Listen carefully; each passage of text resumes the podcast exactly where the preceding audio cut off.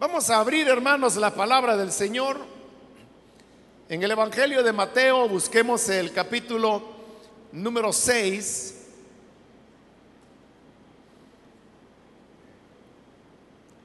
Capítulo 6 del Evangelio de Mateo.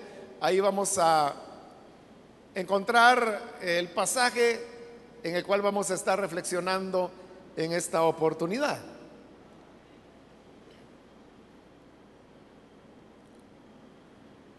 Si lo tiene listo, dice Mateo capítulo 6, los versículos 5 y 6.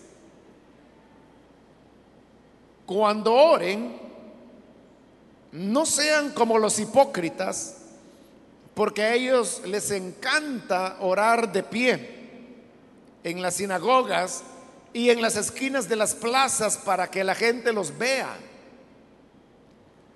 Les aseguro que ya han obtenido toda su recompensa. Pero tú, cuando te pongas a orar, entra en tu cuarto, cierra la puerta y ora a tu Padre que está en lo secreto. Así tu Padre, que ve lo que se hace en secreto, te recompensará. Hasta ahí dejamos la lectura. Pueden tomar sus asientos, por favor, hermanos y hermanas.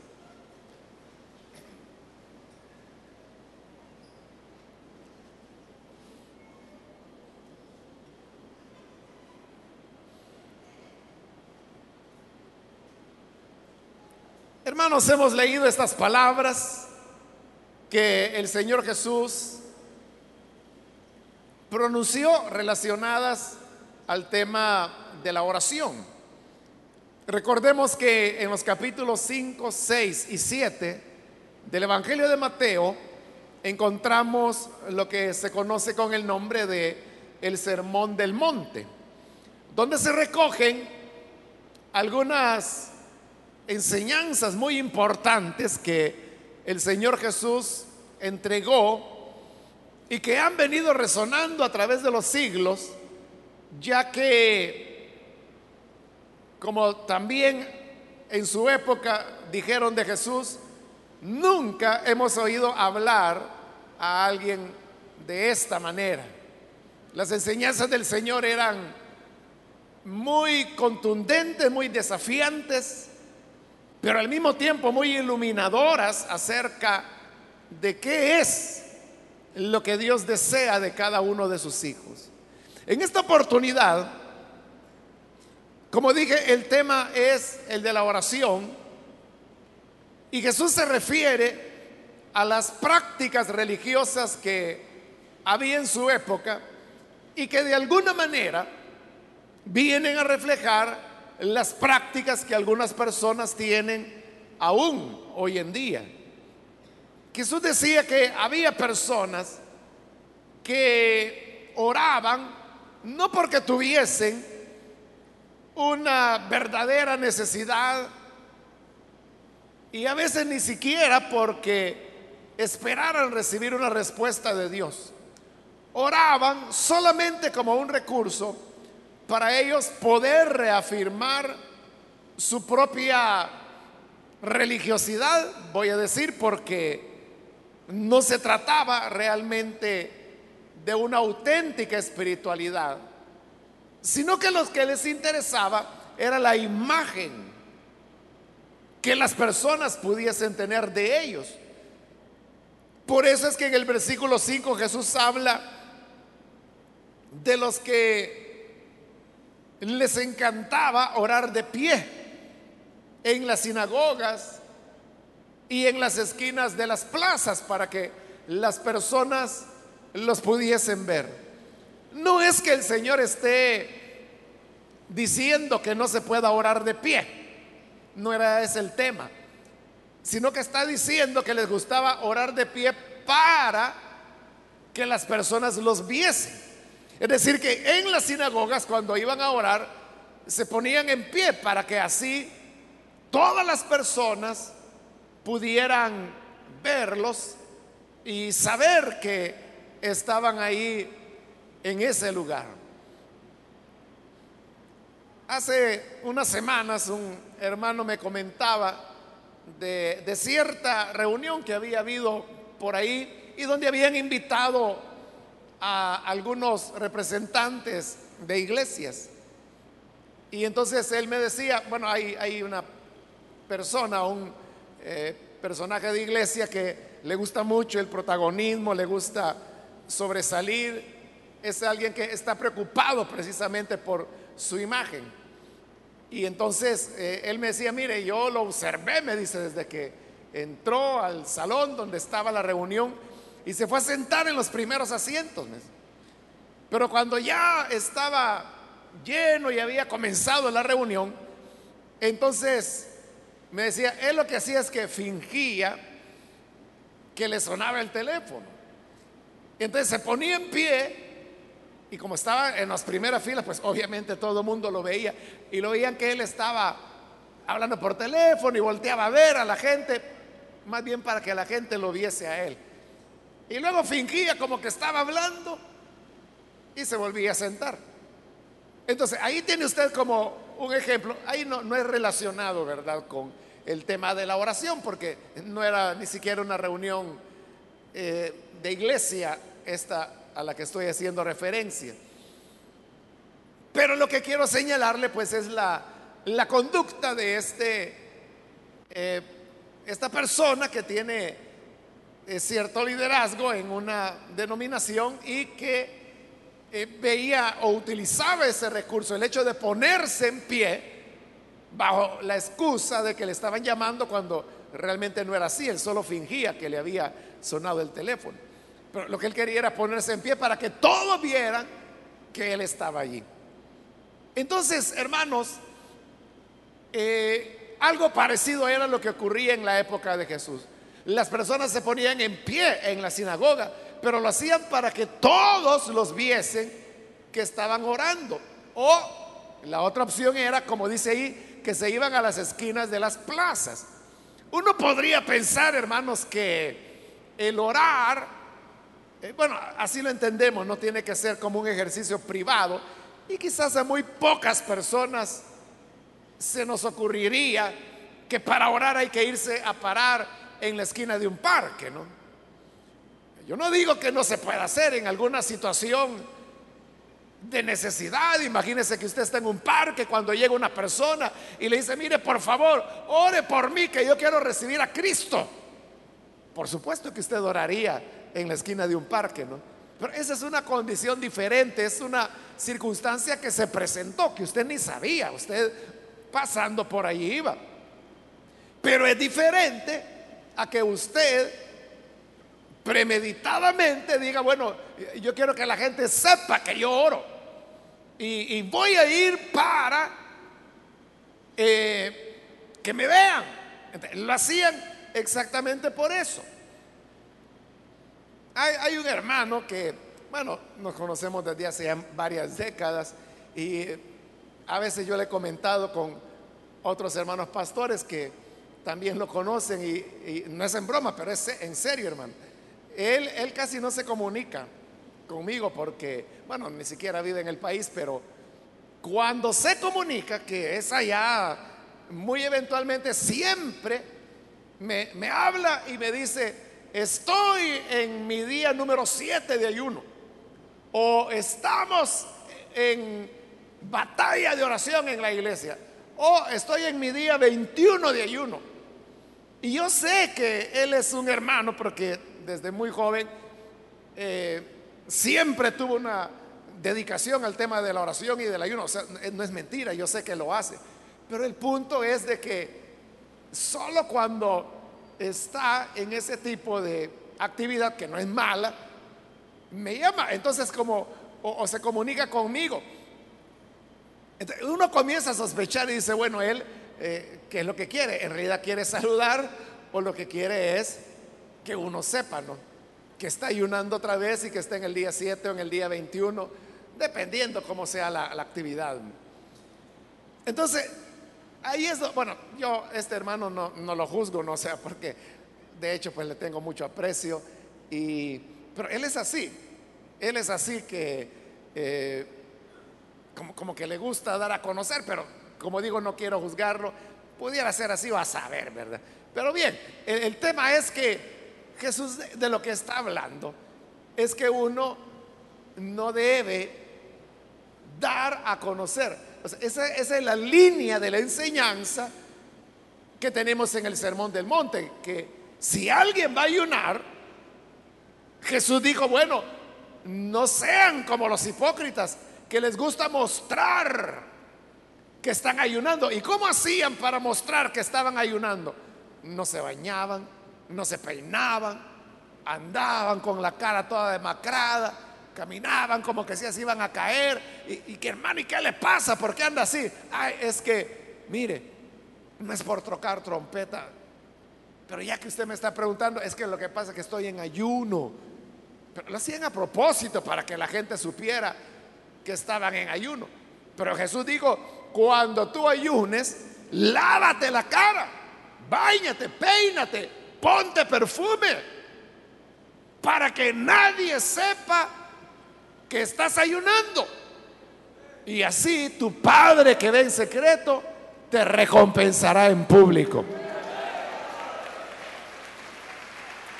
Igual con el tema de ayudar a los necesitados. Él dijo cuando des limosna, que las limosnas no son para Dios, es para la gente necesitada. No sepa tu izquierda lo que hace tu derecha.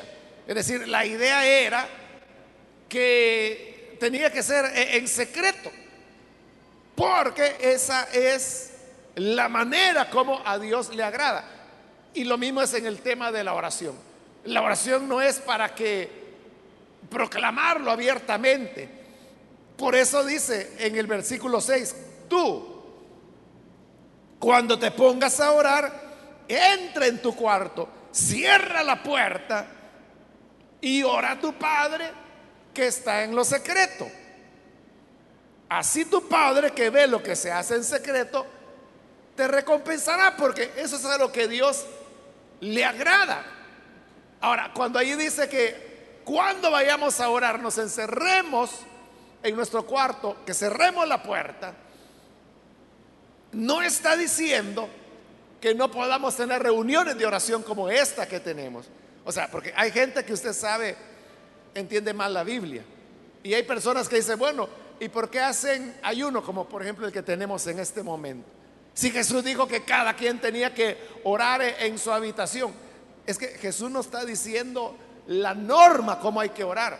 Jesús lo que quiere combatir es la hipocresía.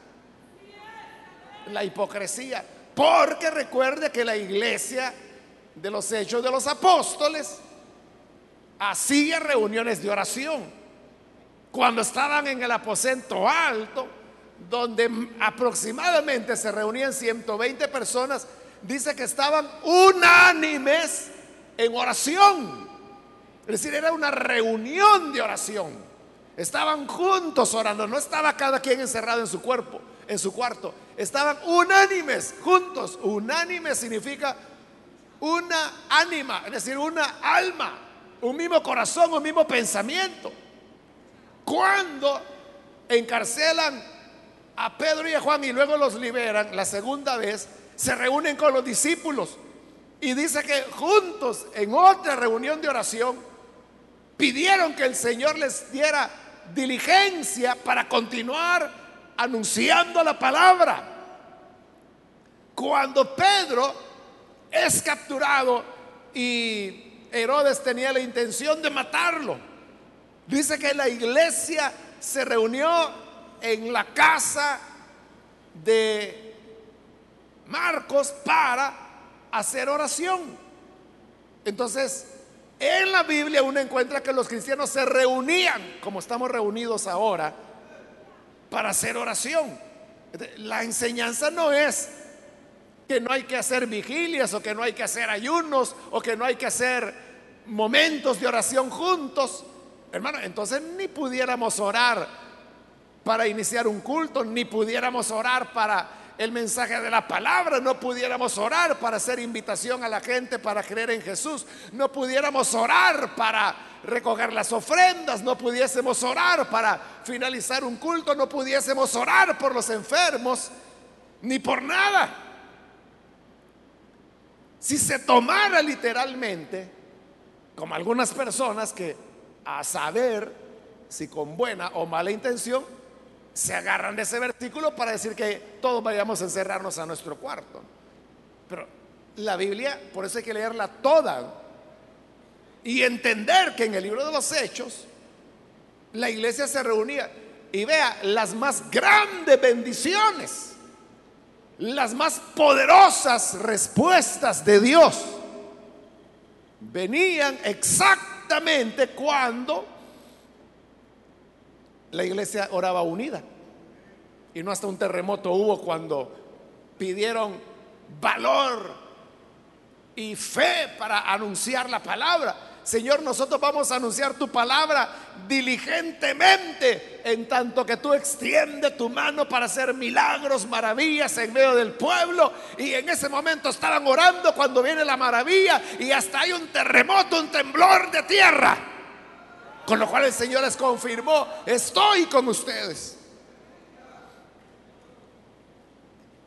La enseñanza entonces es acerca de evitar la hipocresía. O sea, no venimos aquí, hermanos, para lucirnos. Yo creo que ninguno de los que estamos acá hemos venido para lucirnos. O sea, por lo menos yo no vine para que usted diga, ah, bueno, el hermano aquí está orando, está ayunando. No. Y yo creo que tampoco usted dijo, voy a ir a la iglesia para que me vean que yo sí oro, que yo sí ayuno. ¿No? Yo creo que venimos porque hay necesidades espirituales que nos mueven.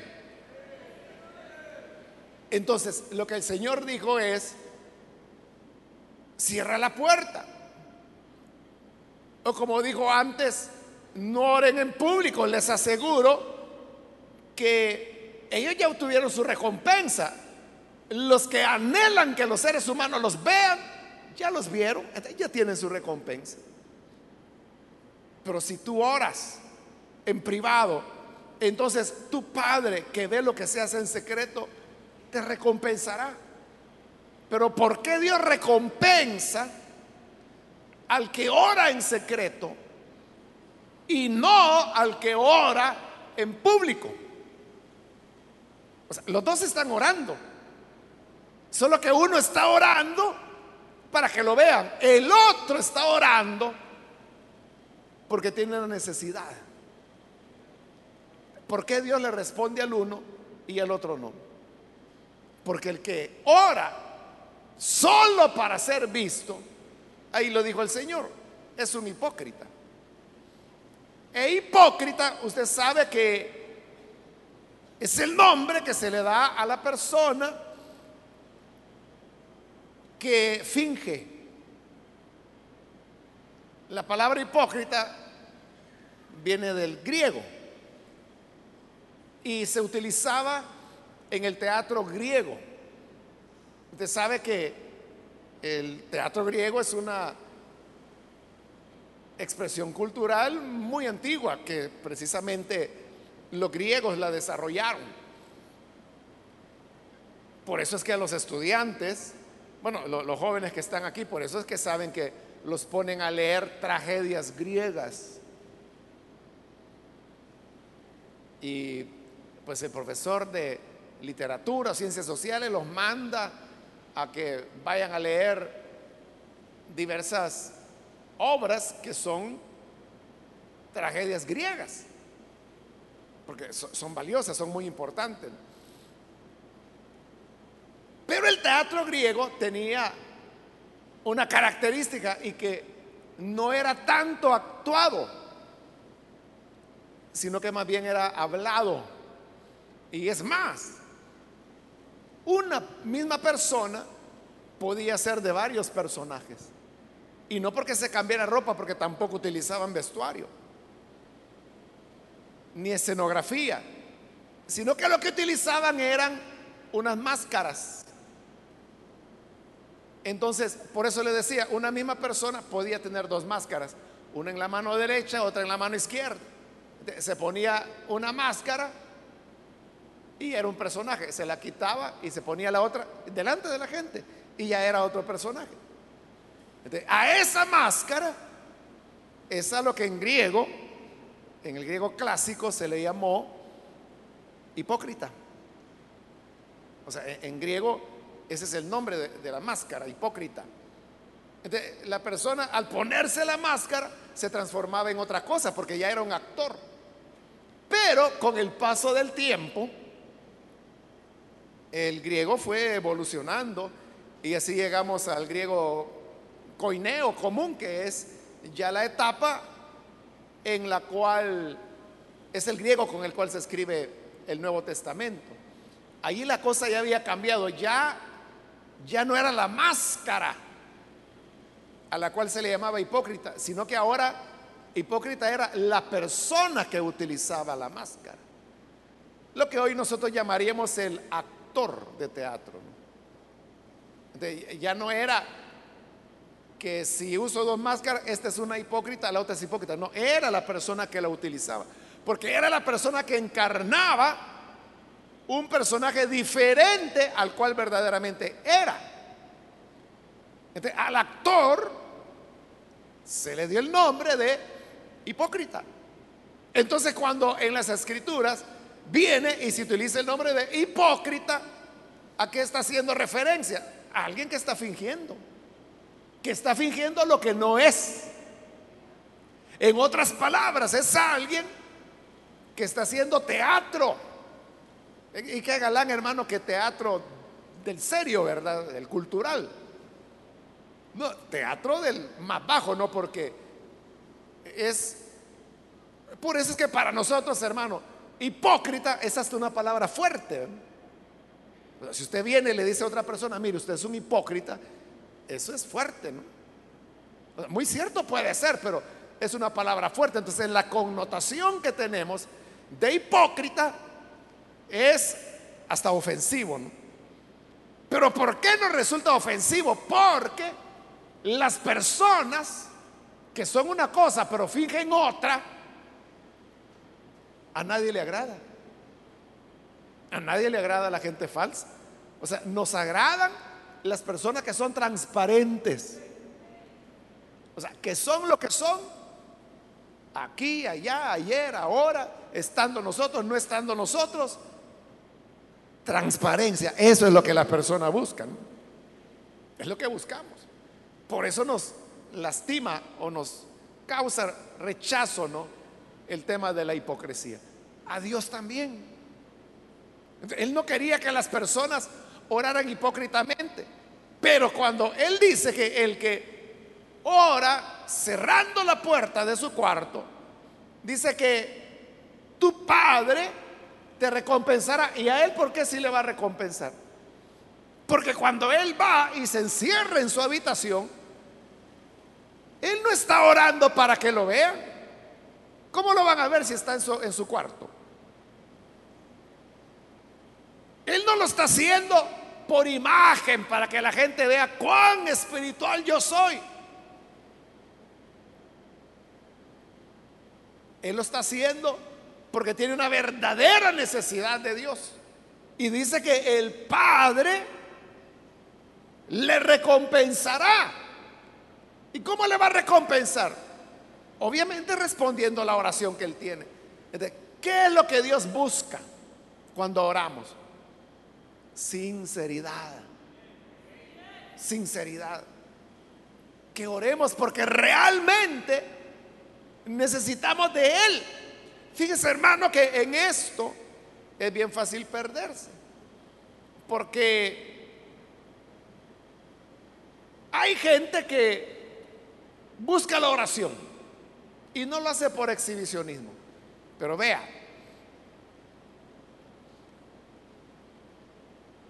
creen en la oración porque esperan recibir una respuesta.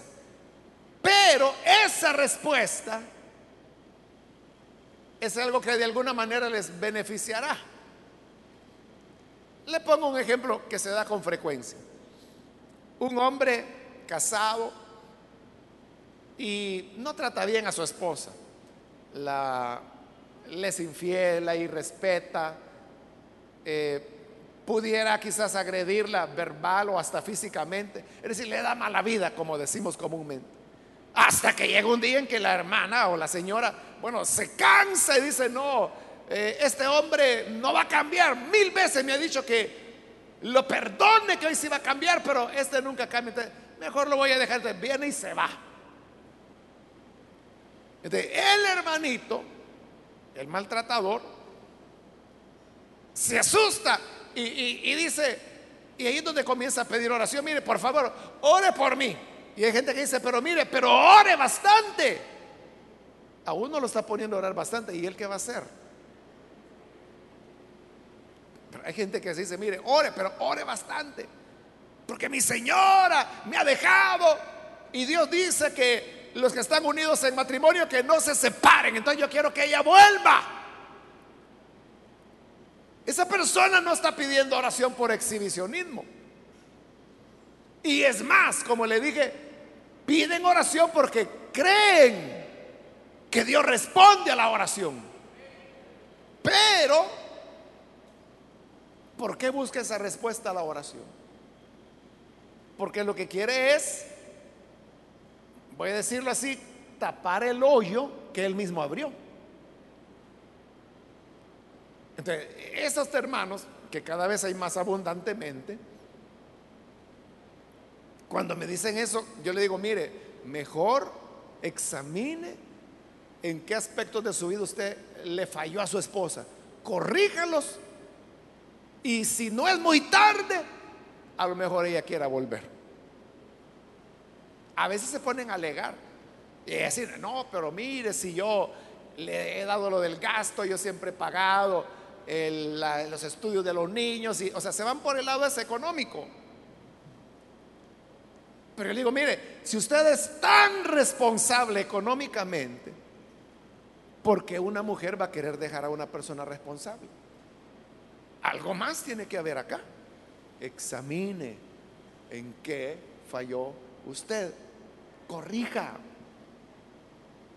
Pero lo que le quiero decir con eso es que están utilizando entonces la oración como un instrumento. Un instrumento para, como le dije, tapar el hoyo que ellos mismos abrieron con su desobediencia a la palabra de Dios.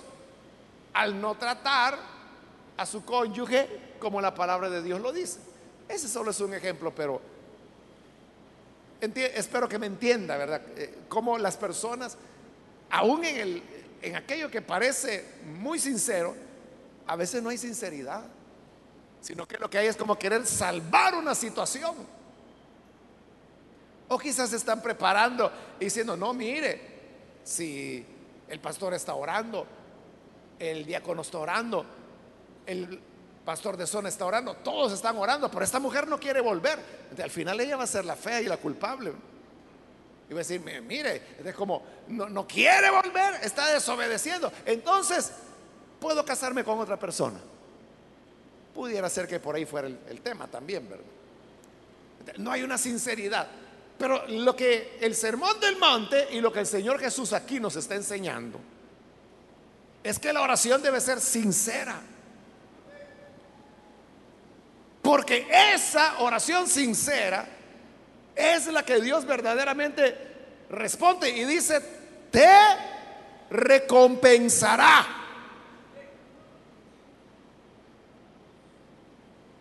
Nosotros debemos preguntarnos, ¿es nuestra oración sincera? ¿De verdad estamos orando sinceramente o lo hacemos ya como una fórmula, una rutina? ¿Cuántos oran antes de tomar sus alimentos, antes de almorzar, cenar? Todo, ¿verdad? Lo hacemos. Pero cuando usted ora, porque ya va a comer, esa es una oración sincera. Mire, en una ocasión, parece broma, pero yo lo oí. E, el hermano que oró, le dijeron, hermano, por favor puede dirigirnos en oración porque era una comida y se iba a comer. Y él dijo, Señor, lo mismo que te pedí ayer, te pido ahora, amén. Y a comer. es cierto, o sea, le dije que parece risa, ¿verdad? Y le dio risa. Yo lo oí. Yo lo oí. Y no estaba bromeando él. O sea, de verdad, esa fue la oración y a comer. Entonces, esa es una oración sincera. Cuando hay sinceridad, hay dependencia de Dios. Hay humillación. Cuando hay sinceridad,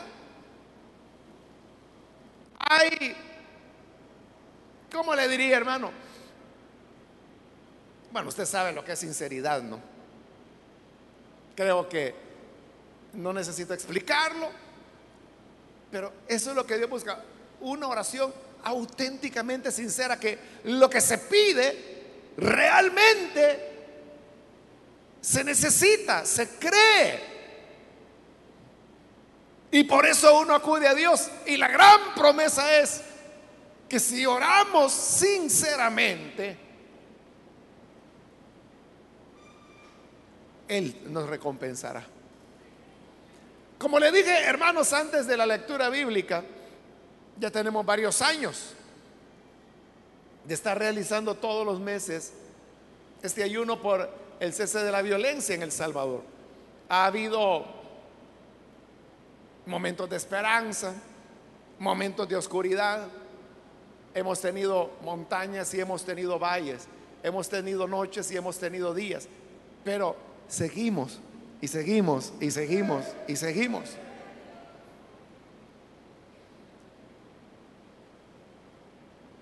Usted sabe que en la actualidad estamos viviendo un momento de oscuridad, un momento de valle. La tasa de homicidios se ha incrementado, ya volvió a ser como en marzo de 2012. En marzo de 2012 y antes, en los meses precedentes, el índice andaba entre 14, 15 homicidios diarios. Luego vino el proceso de pacificación, que usted sabe, algunas personas lo han atacado, otros pues piensan que era el camino y que no se le dio los soportes adecuados. No sé usted qué pueda pensar, pero los números, los números, lo que enseñan es, eso fue una realidad, o sea, bajaron de 14 a 15 a 5 diarios. Incluso hubo días que hubo cero homicidios. Y así se han mantenido. Todo el 2012, todo el 2013, casi todo el 2014. A finales del 2014 comenzó un repunte. Bueno, y ahora, donde ese proceso de pacificación está totalmente cerrado, tiene como tres semanas de haberse cerrado totalmente. Se han triplicado el número de homicidios. Entonces, como le digo, hoy estamos a 15. Uno pudiera decir un poquito más que en el 2012. Pero solamente en este mes de marzo hubo cinco días en los cuales hubo 20 asesinatos. Y hubo un día que fue fin de, un fin de semana, hace como dos semanas, cuando hubo un asesinato cada hora. Es decir, hubo 24 asesinatos en total en ese fin de semana. Por eso yo le decía, es un momento de valle donde uno diría, bueno, y entonces Dios nos escucha o no nos escucha, porque le estamos pidiendo el cese de la violencia desde hace más de cinco años. Y entonces, ¿por qué ocurre esto? Claro, uno puede ver, hermanos, y tener muchas explicaciones desde el punto de vista social, sobre todo, ¿no? Algunos elementos económicos, algunos elementos políticos, que al final es lo que maneja todo lo demás. Pero nosotros ah, lo que vemos es, como le decía, los números, los números fríos. Y como cristianos no podemos verlos simplemente como números. No solamente ha habido un incremento en la tasa de asesinato, sino que en la clase de personas que están siendo asesinadas. Siempre la mayor parte continúan siendo jóvenes entre 15 a 30 años de edad. Y siempre la mayor parte de estos asesinatos se producen con armas de fuego. Esa es la razón por la cual una de las peticiones es el desarme nacional. Pero lo que ha cambiado es que algunas de estas víctimas son policías, soldados, ahora oficiales del ejército, custodios de centros penales y hasta un fiscal, cosa que no había sucedido antes. Es decir, no solo incrementa la tasa de homicidios, sino que cambia la composición de las personas que están siendo atacadas. Obviamente, para nosotros como cristianos, una vida es una vida. Y para nosotros igual es un fiscal que un niño de 13 años como el que mataron hace como dos días. Imagínense un niño de 13 años en una escuela semirural, de dos balazos lo matan. Claro, a nivel social uno podría decir, bueno, el fiscal tiene mucho más peso, ¿no? Pero desde el punto de vista cristiano, igual tiene la imagen de Dios el niño de 13 como el hombre fiscal. O sea, no hay diferencia. Uno no puede restarle categoría a una muerte porque sea un menor de edad, porque sea un niño, o porque sea una persona que tiene un grado militar o porque pertenece a la... O sea, todos somos seres humanos. Pero como de que de alguna manera la sociedad comienza a sentir más, o por lo menos se asusta más, o por lo menos se enoja más cuando ya son personas que tienen cierto rol social que tradicionalmente ha sido considerado como de respeto en nuestro país. Pero cuando ya no hay respeto hacia esas personas, las personas comienzan a temer. ¿Y sabe por qué? Porque entonces hoy significa que los que corren peligro ya no son solamente los jóvenes y las jovencitas que viven en los barrios populares de nuestras ciudades, que son los que han estado muriendo en los últimos 20 años sino que ahora comienzan a morir aquellas personas que tienen entrenamiento militar, que son oficiales del ejército, que son fiscales y que por lo tanto tienen sus privilegios y sus medidas de protección y que sin embargo así los matan. Entonces lo que comienza a ocurrir es que la gente empieza a decir, bueno, entonces nadie está salvo. Entonces a cualquiera le puede llegar. Pero no es necesario, no era necesario que llegáramos a este punto. Como le decía, si uno entiende y valora lo que es una persona. Y como digo, puede ser niño, adolescente, hombre, mujer, con estudio, sin estudio, es un ser humano. Pero como mientras no se toquen ciertas esferas, parece que a nadie le importa, ¿verdad? Hay que sigan y, con la excusa, no, si entre pandilleros se están matando. Es cierto que hay muchos homicidios que se dan entre pandillas rivales, pero también es cierto que hay muchas personas que no están involucrados y que a veces su delito es vivir en cierta área y tener que ir a trabajar o a estudiar al territorio de la pandilla contraria y por eso los matan. O la joven que simplemente se niega, que no quiere ser novia de un miembro de pandilla, le puede costar la vida. Y ella no está involucrada en nada. Entonces, ante la situación que vivimos, la respuesta sigue siendo la oración. Pero estamos viendo esta mañana que no es una oración cualquiera,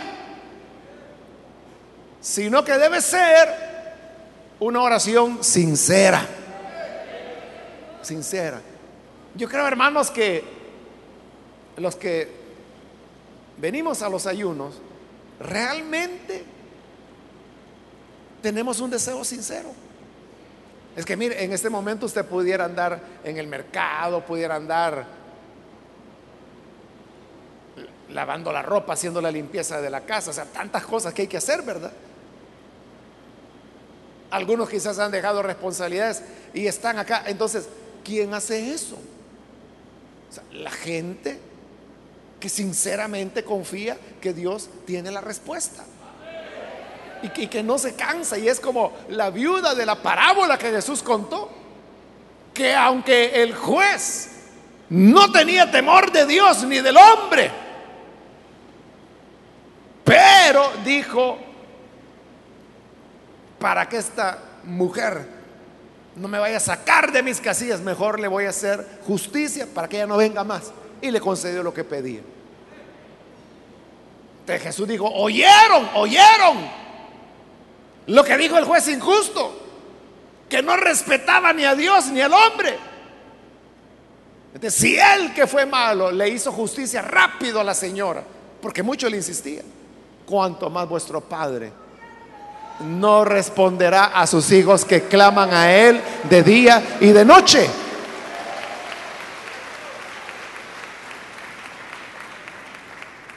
por eso, hermanos, sinceridad. Sinceridad en creer que, que, Dios tiene la respuesta. Otras veces, hermano, yo le he comentado que ha habido hermanos que me han preguntado, mire hermano, ¿Y usted de verdad cree que Dios nos va a responder estas oraciones?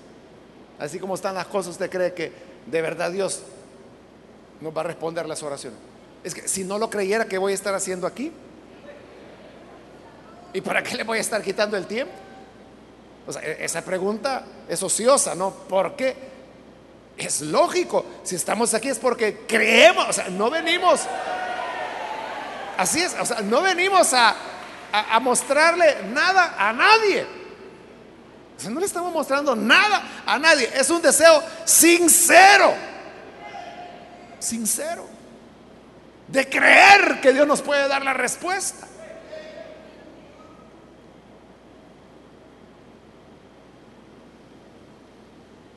Entonces, no nos cansemos, hermanos, y las peticiones que le hacemos al Señor hagámoselas con toda sinceridad. Porque esa es la clave. Es lo que el Señor dijo. Si oras en tu habitación cerrada la puerta, lo cual se refería a que no hubieran otras motivaciones más que la de orar a Dios. De tu Padre te escuchará y te recompensará. Dará la respuesta. Así que hermanos, no nos cansemos sigamos adelante y si oramos que cesen los asesinatos, que esa sea una petición sincera, muy honesta. Si oramos que haya un desarme nacional, que sea una oración sincera. Y, y, aunque usted diga, bueno, pero eso va a estar difícil. Dentro del Consejo de Seguridad Consejo Nacional de Seguridad, eh, una de las líneas de prevención a la violencia que se está trabajando es precisamente el tema del desarme. Pero como usted sabe que ahí están representados todos los sectores de la sociedad, yo le diría que como el 98% estamos en la idea de que el desarme tiene que hacerse. Pero hay otro muy pequeño grupo que usted se puede imaginar ya quiénes son, que dicen no, al contrario, es cuando cada ciudadano tiene que tener su arma para poder defenderse. Aunque los hechos demuestran todo lo contrario.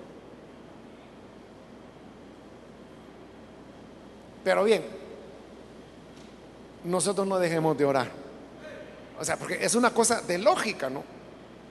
Si es alrededor del 80% de homicidios que se cometen con arma de fuego si no hubiera arma de fuego. Claro, la gente, ah, pero entonces van a buscar un palo, van a buscar un cuchillo, van a buscar un hacha. Es cierto, cualquier cosa se puede convertir en un instrumento de muerte. Pero el arma es el instrumento que mata más eficientemente como objetivo primordial. Pero si usted utiliza un garrote, utiliza un martillo, usted puede causar muchas lesiones. Puede matar a una persona, pero las posibilidades de matarle son mucho más reducidas. Porque el martillo no se hizo para matar, el martillo se hizo para clavar. Pero el arma sí fue diseñada y construida para matar y para ser eficiente. Porque usted sabe, el vendedor quiere garantizar su producto.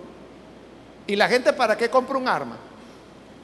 Para tener una libra de peso en, el cincho. No, e, él quiere que lo defienda, que sea eficaz. ¿Qué significa eficaz? Que sea buena para matar. Con esos parámetros la fabrican como instrumento para matar, que sea eficiente para matar. Por eso es que los ataques con armas de fuego dejan más muertos que heridos. Pero los ataques con arma blanca, como puñal, cuchillo y todas esas cosas, dejan más heridos que muertes.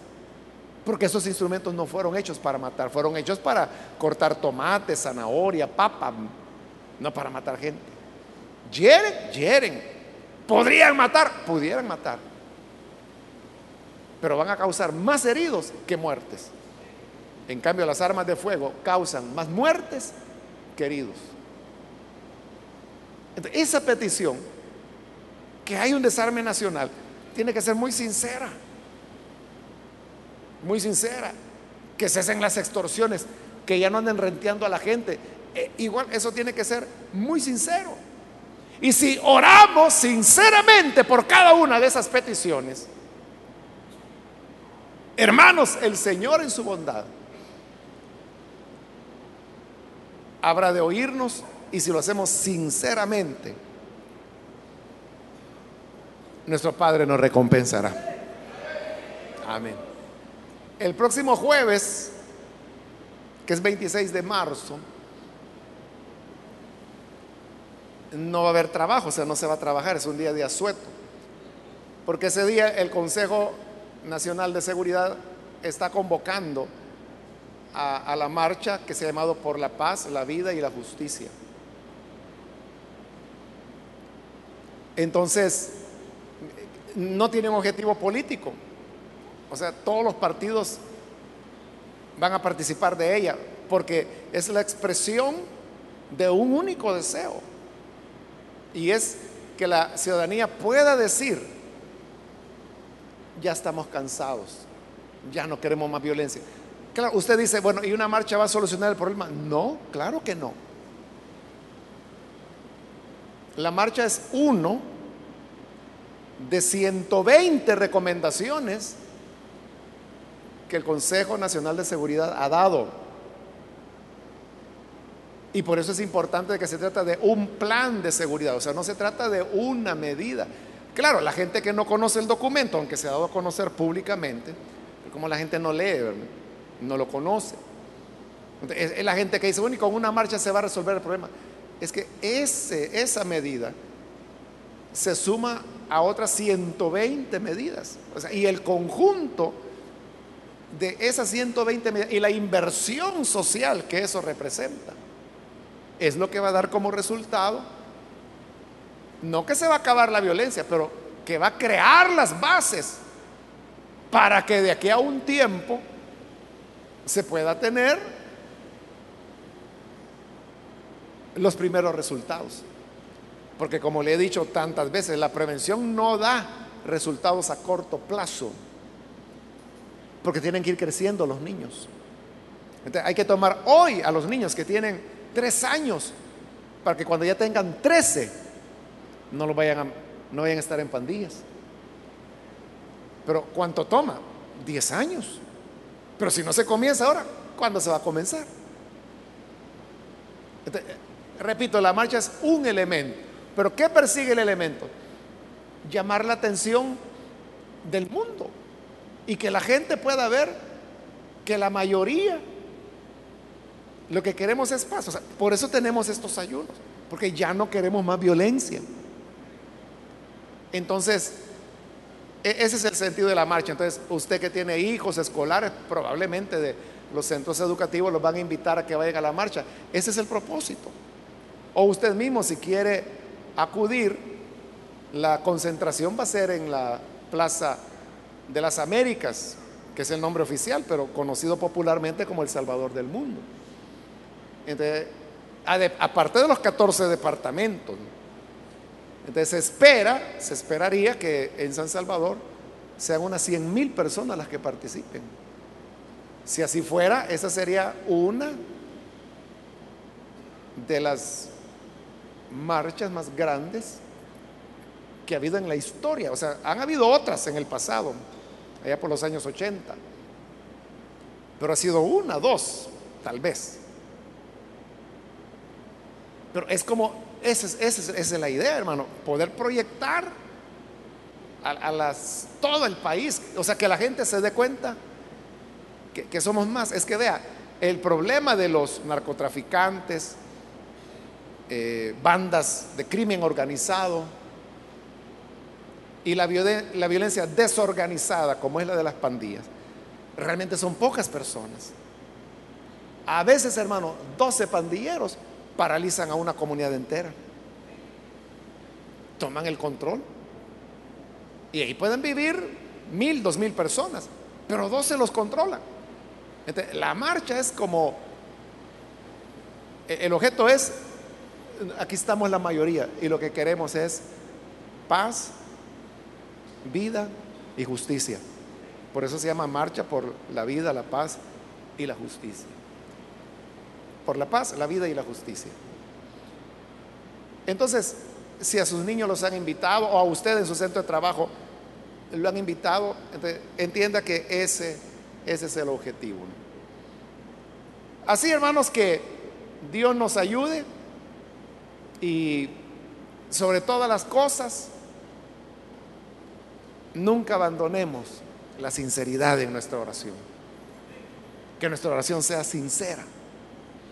Y hoy que vamos a orar, hagámoslo hermanos con toda sinceridad también.